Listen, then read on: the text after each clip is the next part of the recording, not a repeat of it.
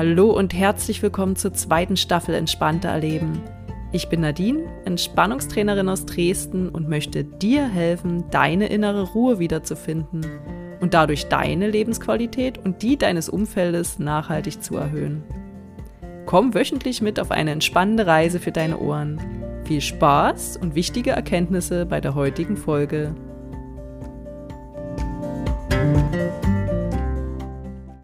Hallo und herzlich willkommen zu einer neuen Folge Entspannter Erleben. Schön, dass du dabei bist. In der letzten Woche gab es den ersten Teil einer Körperwahrnehmungsübung. Heute möchte ich mit dir hinter die Kulissen der achtsamen Körperwahrnehmung schauen. Also, warum das Ganze überhaupt? Dies gilt nicht nur für die Körperwahrnehmung, sondern auch für andere Verfahren.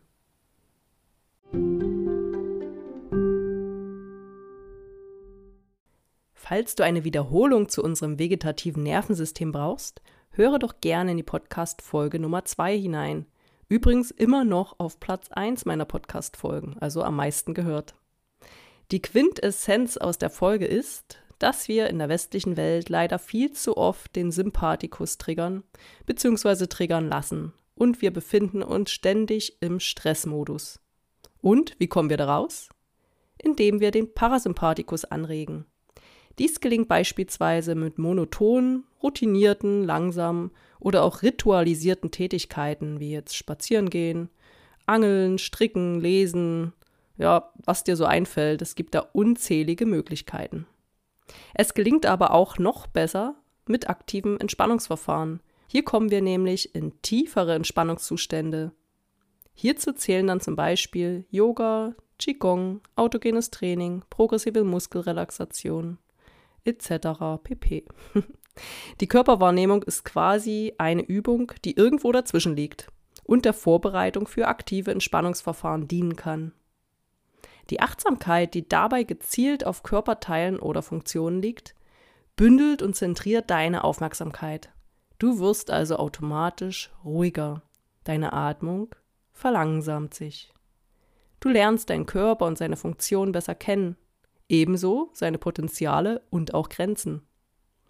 Dies wiederum führt zu mehr Selbstvertrauen. Du spürst deinen Körper viel intensiver. Deine Wahrnehmungsfähigkeit wird erhöht. Und die Übung ist auch eine Art Check-up für dich, um zu sehen, ob du im Laufe des Tages auf Stressfaktoren mit Anspannung reagiert hast oder ob du bereits völlig entspannt bist, im besten Falle. Bei einer Überspannung durch Stress spürst du in deinen Muskeln und Gelenken eine ganz unangenehme Festigkeit. Diese wiederum lässt sich durch diese Körperwahrnehmung, aber auch andere Verfahren meist problemlos abbauen, wenn du nämlich deine Muskeln lockerst. Jetzt komme ich nochmal zu ein paar einzelnen Aspekten, die du während der Körperwahrnehmung erfahren hast. Die visualisierte Verwurzelung beispielsweise, also die Verwurzelung mit dem Stuhl und auch mit dem Boden, gibt dir vor allem Sicherheit. Außerdem spürst du durch den Kontakt zum Stuhl und dem Boden deine eigene körperliche Abgrenzung. Eine aufrechte Haltung ist ebenso wichtig, denn sie steht für Mut, Würde und Aufrichtigkeit. Nur ein aufgerichteter Körper bringt dir Energie, und zwar die Energie, die du benötigst, um auch deinen Kopf fast mühelos aufrechtzuerhalten. Die Koordination von deinem Atem und deiner Bewegung lässt deinen Atemfluss sehr gleichmäßig gestalten, was wiederum, du weißt es schon, beruhigt.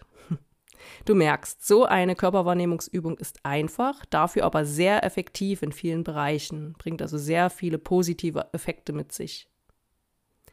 Der erste Teil der Körperwahrnehmung in der letzten Woche war noch sehr statisch. Nächste Woche kommt mehr Bewegung ins Spiel. Wir werden uns zunächst ausgiebig um deine Füße kümmern, die wir leider viel zu oft vernachlässigen. Dabei tragen sie uns doch durchs Leben. Die zunehmende Bewegung in der Körperwahrnehmung hat ebenfalls einen positiven Effekt. Denn Stress kann auch entstehen, wenn das natürliche Bedürfnis des Körpers, sich zu bewegen, vernachlässigt wird. Und ja, wenn man so auf unserem Alltag schaut, ist es ja oft so, dass man viel zu viel sitzt und ja, sich nicht wirklich ausarbeiten kann, körperlich zumindest. Aber keine Angst, es geht hier dann auch nicht um Gymnastik, sondern eher um ein differenziertes Hineinspüren in Zeitlupe. Also es wird jetzt nicht gerade sportlich, aber achtsame Bewegungsflüsse. Und bist du schon gespannt auf die Fortsetzung der Körperwahrnehmung in der kommenden Woche? Wie erwähnt, geht es da hauptsächlich um deine Füße. Und, vielleicht ganz spannend für dich, du erfährst, was deine Gangart über dich aussagt. Und nun erstmal eine schöne Woche für dich. Danke fürs Zuhören. Bis bald, deine Nadine.